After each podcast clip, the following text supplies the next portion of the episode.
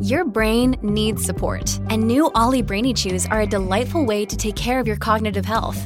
Made with scientifically backed ingredients like Thai ginger, L-theanine, and caffeine, Brainy Chews support healthy brain function and help you find your focus, stay chill, or get energized. Be kind to your mind and get these nootropic chews at ollie.com. That's O-L-L-Y.com. These statements have not been evaluated by the Food and Drug Administration. This product is not intended to diagnose, treat, cure, or prevent any disease. Look, Bumble knows you're exhausted by dating. All the must not take yourself too seriously and 6 1 since that matters. And what do I even say other than hey? well, that's why they're introducing an all new Bumble with exciting features to make compatibility easier, starting the chat better, and dating safer. They've changed, so you don't have to. Download the new Bumble now.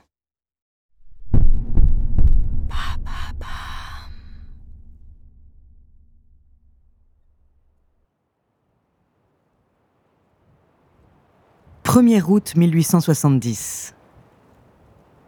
Le soleil ne s'est pas encore levé sur San Francisco. La ville est plongée dans la brume et un vent tiède s'engouffre dans les rues. Il est 5h55 du matin. Et pourtant, une foule de curieux s'est rassemblée sur la place principale. Tous attendent avec impatience l'arrivée d'un homme dont la réputation n'est plus à faire, le prince des excentriques, le roi des originaux. Il a déjà prouvé à maintes reprises les folles prouesses dont il était capable. Seulement cette fois, c'est un record qu'il souhaite établir. Le tour du monde en seulement 80 jours. Un attelage se ferait soudain un chemin au milieu de l'assistance et un homme d'une quarantaine d'années en sort. Une grande chevelure bouclée lui tombe sur le front. Une épaisse moustache lui couvre presque entièrement la bouche. Il porte une fleur à la boutonnière, des gants couleur lavande et un bandeau rouge en guise de ceinture. À sa vue, la foule s'anime. Tout le monde veut saluer cet homme que les journaux décrivent comme le plus fou ou le plus génial de tous les Américains. Mais d'un œil hypnotique et d'un geste de la main, il impose le silence pour prendre la parole. Un bain au Japon, une tasse de thé en Chine, une bouffée d'épices d'Arabie, un verre de vin à Paris, une brume londonienne, et sans trêve ni repos, je serai de retour ici, à San Francisco, dans moins de trois mois. Sous les regards médusés de l'Assemblée, il reprend place dans sa voiture. L'instant d'après, un coup de canon résonne dans le lointain, suivi de près par le fouet du conducteur. Les plus enthousiastes courent après l'équipage qui s'élance au galop en direction du quai. Un tonnerre de cris et d'applaudissements s'élève dans le petit matin. Il est 6 heures et 7 secondes exactement. Le départ est lancé. La course contre la montre ne fait que commencer.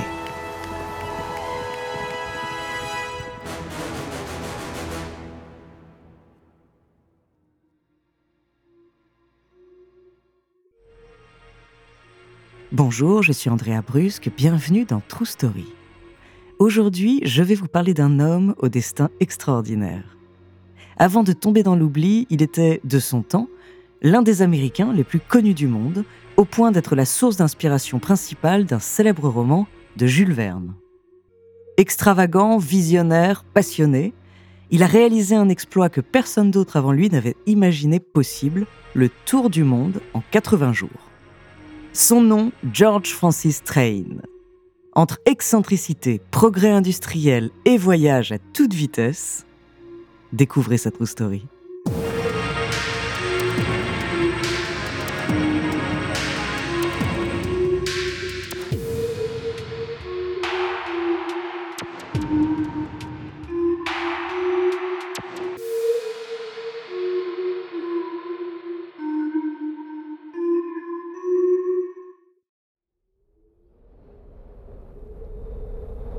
George Francis Train naît en 1829 en pleine tempête de neige à Boston. Ces circonstances dramatiques donnent déjà le ton des prochaines années tumultueuses de son existence. À seulement 4 ans, il perd ses parents emportés par une épidémie de fièvre jaune. Le petit George est alors élevé dans la rigueur par ses grands-parents méthodistes. Mais il n'est pas fait pour la religion et il grandit en athée.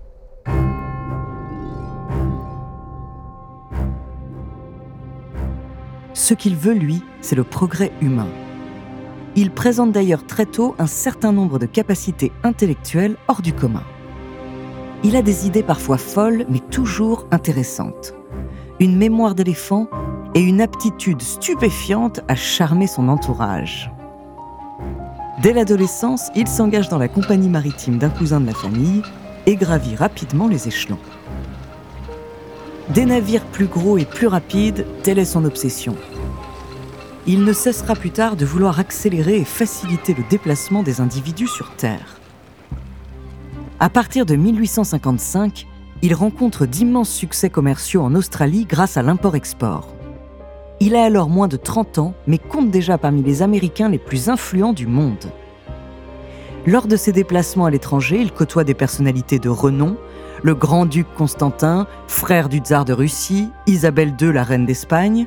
À chacun, il vante les mérites du transport à grande vitesse il construit les premiers tramways en Grande-Bretagne, ce qui lui vaut d'ailleurs plus d'hostilité que de louanges. Et il encourage le développement du réseau de trains aux États-Unis. Il participe notamment à l'établissement d'une gigantesque voie ferrée reliant le pays d'est en ouest et permettant de désenclaver une grande partie du territoire. Son nom est connu aux quatre coins du pays, et partout où il va, George Francis Train fascine il est beau, il est jeune et surtout, il est très éloquent. Ses discours fantaisistes attirent des milliers de personnes. Son énergie est absolument contagieuse et son charisme magnétique. Capable d'inventer des slogans rimés à l'improviste, de répliquer du tac au tac à n'importe quel contradicteur, il retourne les foules, même s'il passe souvent pour un excentrique un peu fou. Il faut dire qu'il a déjà parcouru une bonne partie du globe pour les affaires, revenant chaque fois avec des anecdotes et des histoires à raconter. Il brille autant par son humour spirituel que par ses ambitions démesurées. À la fin des années 1860, il se présente même aux élections présidentielles. La politique lui plaît, il est populaire, alors pourquoi ne pas tenter? Mais en réalité, George Francis Train a l'esprit vagabond. Il ne tient pas en place et les États-Unis sont un terrain de jeu trop modeste pour le voyageur né qu'il est. Au beau milieu de sa campagne, il se lance donc un défi, un défi de taille qui va marquer l'histoire.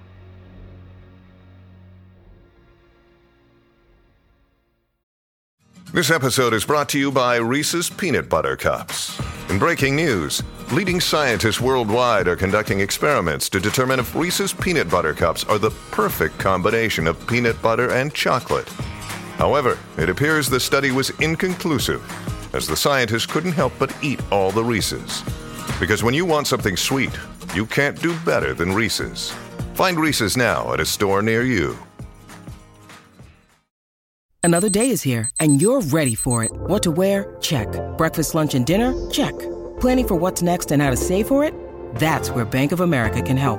For your financial to-dos, Bank of America has experts ready to help get you closer to your goals. Get started at one of our local financial centers or 24-7 in our mobile banking app. Find a location near you at bankofamerica.com slash talk to us. What would you like the power to do? Mobile banking requires downloading the app and is only available for select devices. Message and data rates may apply. Bank of America and a member FDIC.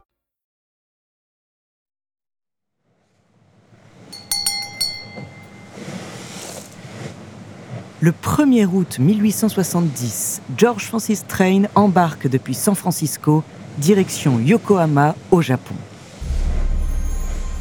En bateau, en train, en voiture, il enchaîne ensuite les destinations à la vitesse de l'éclair. Tokyo, Hong Kong, Saigon, Port Saïd. Il s'arrête à peine en chemin pour faire valider son passeport et affréter de nouveaux navires. Les yeux rivés sur sa montre, il ne contemple pas les paysages. Car son objectif est tout autre, il veut réaliser le tour du monde le plus rapide de l'histoire. Seulement, les choses ne vont pas se passer tout à fait comme prévu. En octobre, il accoste à Marseille. Mais ce qu'il ne sait pas, c'est que depuis quelques semaines, l'Empire a pris fin après la défaite de Napoléon III à Sedan. et la France vit un moment critique de son histoire. Un climat d'insurrection règne sur la ville portuaire et sa réputation d'orateur et de politicien le précède. Alors qu'il vient de prendre une suite luxueuse au Grand Hôtel du Louvre et de la Paix, une délégation vient le chercher et lui annonce qu'une assemblée de 6000 personnes attend son discours. Initialement surpris, George Francis Train se prête vite au jeu. L'occasion est trop belle, on le prend pour un socialiste, un révolutionnaire, qu'à cela ne tienne. Pendant une semaine, il harangue les foules dans les amphithéâtres de la ville ou depuis le balcon de sa chambre d'hôtel.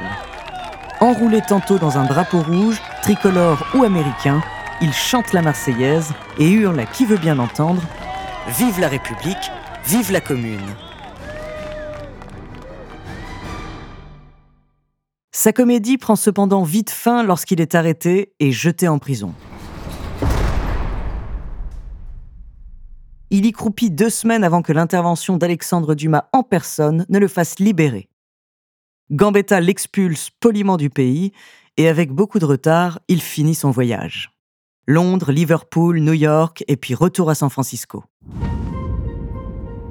Sans tenir compte du temps qu'il a perdu en France, George Francis Train a fait le tour du monde en seulement 80 jours, un exploit considérable pour l'époque.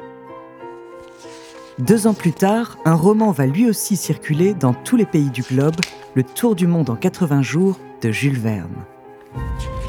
Son héros, Phileas Fogg, n'a rien de George Francis Train. C'est un anglais sec et pointilleux, bien différent du bostonien excentrique et fougueux. Mais même si l'auteur ne l'a jamais reconnu, l'inspiration est évidente.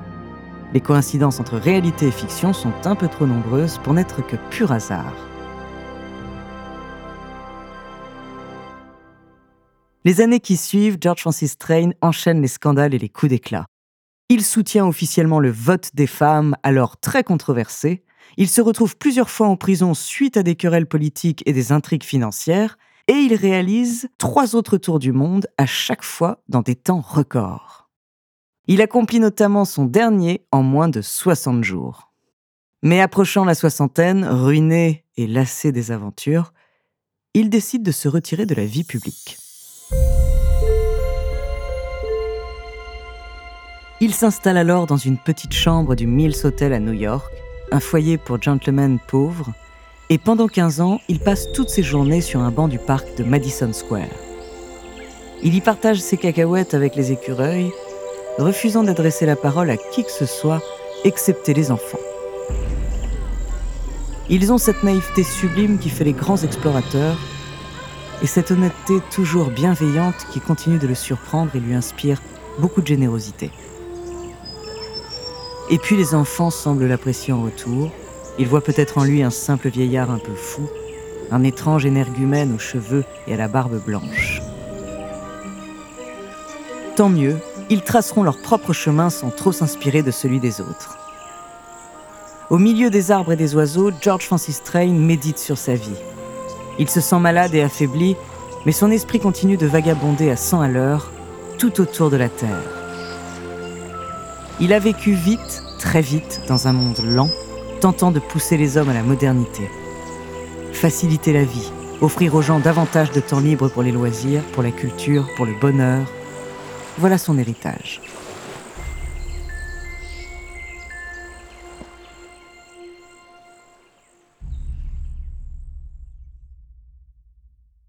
Tantôt capitaliste ou révolutionnaire, excentrique ou homme d'affaires, globetrotter, inventeur ou politicien, George Francis Train s'éteint en janvier 1904 à l'âge de 74 ans. Nombre de ses contemporains voyaient en lui un homme fantasque et extravagant, alors qu'en réalité, ses positions et ses actions étaient souvent visionnaires. Ce personnage haut en couleur a vécu si en avance de son temps qu'il aurait pu être balayé par l'histoire.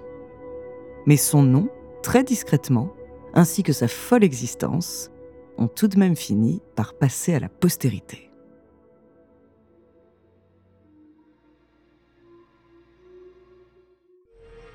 Merci d'avoir écouté cet épisode de True Story écrit par Ellie Oliven, réalisé par Célia Brondeau et Antoine Berry-Roger. Si cet épisode vous a plu, n'hésitez pas à laisser des commentaires et des étoiles sur vos applis de podcast préférés.